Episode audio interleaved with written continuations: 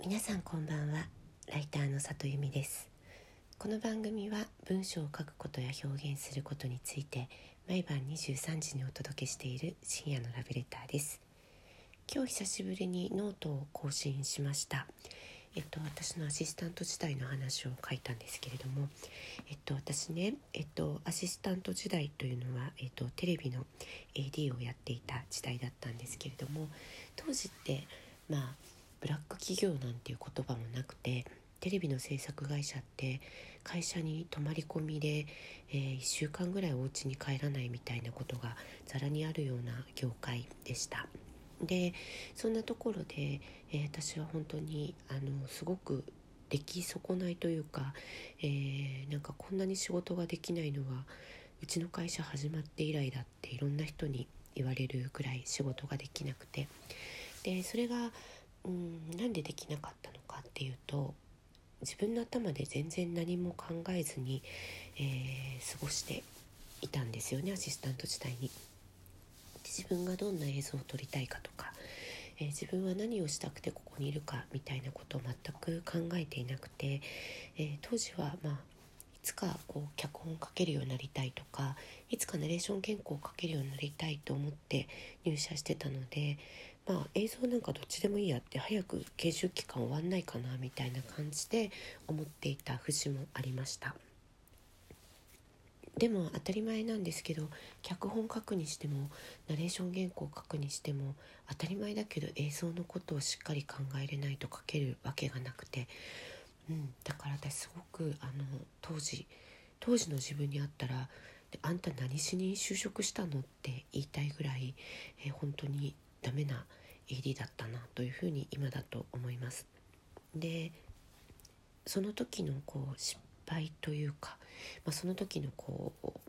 自分が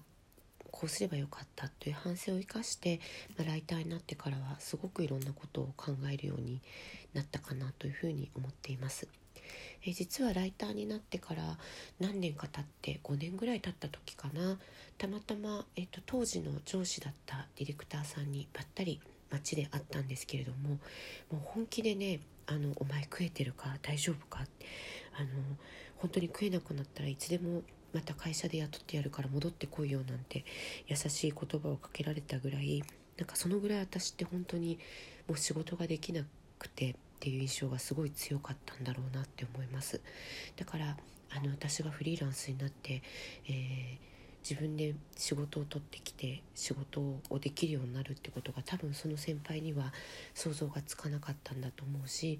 実際問題私も AD 時代の自分はそういうことが、えー、思いつけないぐらい本当にあの脳みそ停止して仕事していたなっていうふうに思いました。ライターになってからは、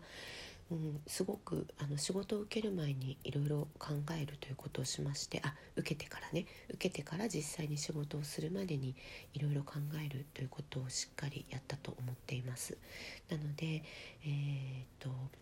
例えばいただいたお仕事の媒体の雑誌を頭から最後までちゃんと読むとか、えー、それをすっごい研究してどんなモデルさんが人気かとかどんな言葉遣いをする雑誌なのかっていうのをチェックするとかそういうことをあのいろいろやるようになったのもやっぱりテレビ時代の反省があったからかなというふうに思います。まあ、私があの時に戻ったらもっといろいろ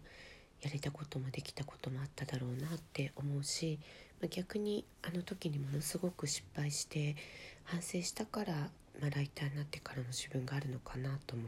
思うので、うんまあ、どっちもどっちなんだけれども、